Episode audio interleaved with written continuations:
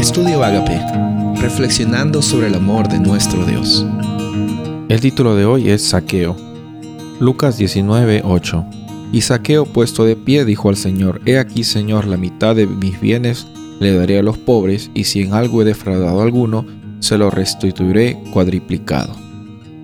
Muchos conocemos la historia de Saqueo, un hombre que no podía ver a Jesús porque la Biblia dice que tenía una estatura un poco pequeña, se subió a un árbol y empezó a escuchar las enseñanzas de Jesús.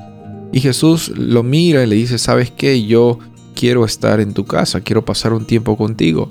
Y Saqueo con un corazón desprendido, con un corazón eh, totalmente dispuesto a escuchar el Evangelio y las buenas noticias, invita a Jesús a su casa. Y, y entonces él llega a pasar una experiencia de transformación hasta el punto que declara estas palabras, las palabras que hemos leído al principio del versículo 8 del capítulo 19 de Lucas. Está diciendo, la mitad de mis bienes le daré a los pobres, si en algo defraudado lo restituiré cuatro veces multiplicado. El corazón de Saqueo había sido transformado hasta el punto que los bienes para él ya no tenían una prioridad.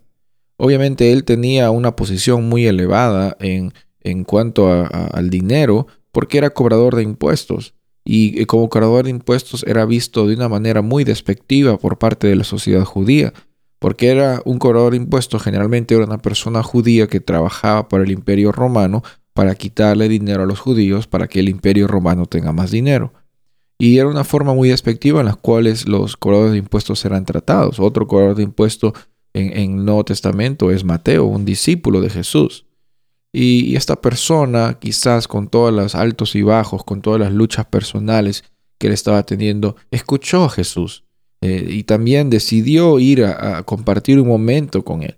Y esa transformación lo llevó a él a desprenderse de el dinero. Como ya no el dinero tenía un poder sobre él, él estaba dispuesto a restituirlo, él estaba dispuesto a compartirlo con todas las personas necesarias.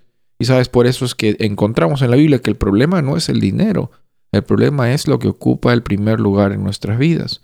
Ahora, también encontramos que cuando día a día estamos con esta experiencia con Jesús, ya no se trata de cumplir las cosas y de hacer las cosas, se trata de que cuando tenemos nuestra prioridad, nuestro norte apuntando hacia, hacia el reino de Dios y su justicia, automáticamente nuestra actitud, nuestro, nuestras acciones, nuestro día a día, nuestros pensamientos van a estar en total sintonía con la voluntad de nuestro Padre Celestial.